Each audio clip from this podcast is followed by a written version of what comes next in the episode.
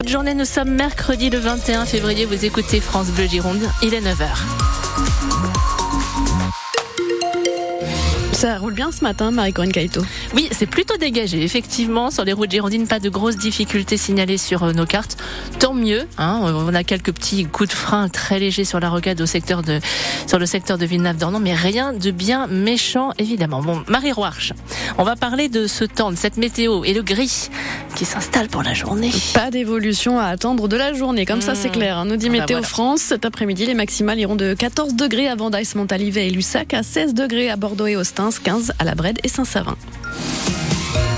Deux accidents mortels en quelques heures sur les routes de Gironde. Un piéton percuté et tué par une voiture cette nuit sur la rocade bordelaise entre les échangeurs 11 et 12 à hauteur de Mérignac. Et puis hier, c'est un jeune automobiliste de 20 ans qui s'est tué à embarrasser la grave. Il a fait un malaise au volant. Sa voiture a terminé sa course dans une clôture. La voiture et la moto représentent à elles seules 70% des accidents mortels de l'année 2023 en Gironde. 70 victimes. Et lorsqu'un autre automobiliste est impliqué, il est poursuivi pour homicide involontaire et peut-être bientôt pour homicide routier. La mesure a été votée fin janvier à l'Assemblée nationale. C'est une revendication de longue date des associations de victimes qui réclament aussi plus de rapidité dans le traitement des dossiers par la justice, plus de sévérité pour les chauffards. Nathalie Prieto-Icosio a perdu son fils Corentin en 2021 à Bordeaux, percuté par un jeune conducteur ivre qui roulait trop vite.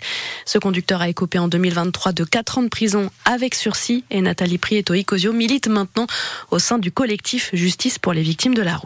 En fait, on s'aperçoit que c'est même pas une condamnation, c'est juste un avertissement. Quatre ans de prison avec sursis, un an d'interdiction de conduire, c'est-à-dire que bientôt il pourra le repasser. Et nous, ce qu'on voudrait éviter, c'est d'autres drames. Donc effectivement, il y a beaucoup de multirécidivistes qui sont déjà en contrôle judiciaire, qui conduisent sans permis. C'est juste euh, d'aller euh, pointer une ou deux fois par mois au commissariat pour qu'ils puissent continuer, en plupart des chauffeurs, à travailler, euh, à faire leur vie comme si rien n'était, en attendant du procès. Sauf que l'attente du procès, c'est toujours deux ans après. En fait, il n'y a pas de S'il y avait une détention immédiate, provisoire, ça mettrait en sécurité les autres citoyens, puisque des multirécidivistes, s'ils ont fait six ou sept fois, ils peuvent faire huit ou neuf fois. Donc, en fait, on devrait juger un peu plus vite pour que ça soit fait au moment des faits et pas attendre après. Nathalie Prieto Ecosio, maman de Corentin et vice-présidente du collectif Justice pour les victimes de la route. Elle était notre invitée à 7h45, interview à revoir sur francebleu.fr. Un quadragénaire dans le coma après une bagarre en boîte de nuit samedi à Bordeaux. Selon Sud-Ouest, la victime a reçu un coup de poing asséné par un autre client de la plage. Sa tête aurait heurté le sol en tombant. L'auteur présumé du coup a été placé en garde à vue, mesure prolongée hier. La tension monte encore entre l'exécutif et les agriculteurs. À trois jours du l'ouverture du salon de l'agriculture à Paris. Un camion de Lactalis a été intercepté et vidé hier soir près de Vesoul en Haute-Saône. Au sud de la Gironde, le blocage de la 62 a repris comme fin janvier sur 70 km entre Agen et Montauban dans les deux sens. Les viticulteurs girondins, eux, ont l'intention de se mobiliser demain du côté de Langon en ciblant les négociants. Le Premier ministre Gabriel Attal doit jouer la carte de l'apaisement d'ici quelques minutes. À l'occasion d'une conférence de presse que vous pourrez d'ailleurs suivre en direct vidéo sur francebleu.fr. Un point d'étape sur les mesures annoncées il y a trois semaines et des précisions sur le projet de loi d'orientation agricole qui doit être déposé aujourd'hui ou demain devant le Conseil d'État.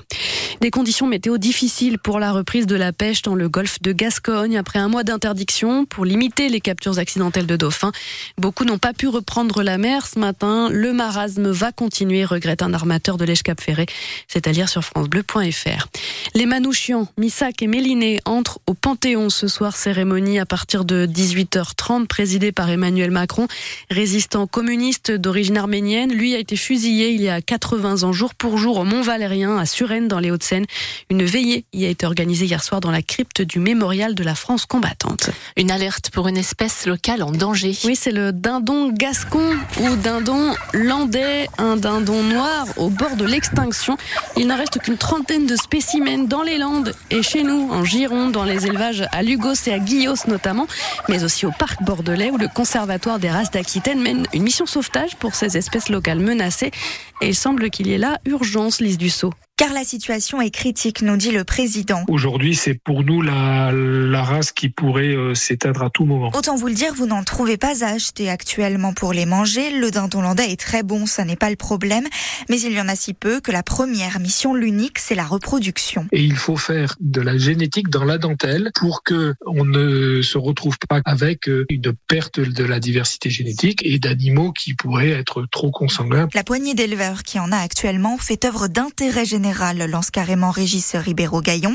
Pendant longtemps, le dindon landais, pourtant si singulier, avec ses caroncules, sa peau jaune, a été mis de côté, devenu dindon non grata. À partir des années 50, 60, 70, on a dit, le c'est la décision politique, qu'il ne fallait plus garder toutes les races locales. C'était des races d'un ancien temps, elles n'étaient pas productives, au profit de races très peu nombreuses, hyper productives. Pourtant, aujourd'hui, elles pourraient de nouveau intéresser. Peut-être faut-il développer plus de la qualité. On peut la trouver chez ces petites races. Elles se développent moins vite, elles polluent moins, elles sont moins, elles sont beaucoup plus extensives, elles sont beaucoup plus à l'extérieur. Mission périlleuse donc, mais pas impossible. Pas loin de chez nous, deux autres races ont été à une époque dans la même situation, le porc gascon et le porc basque. Ces espèces anciennes sont une réserve génétique indispensable, plaide en plus le Conservatoire des races d'Aquitaine.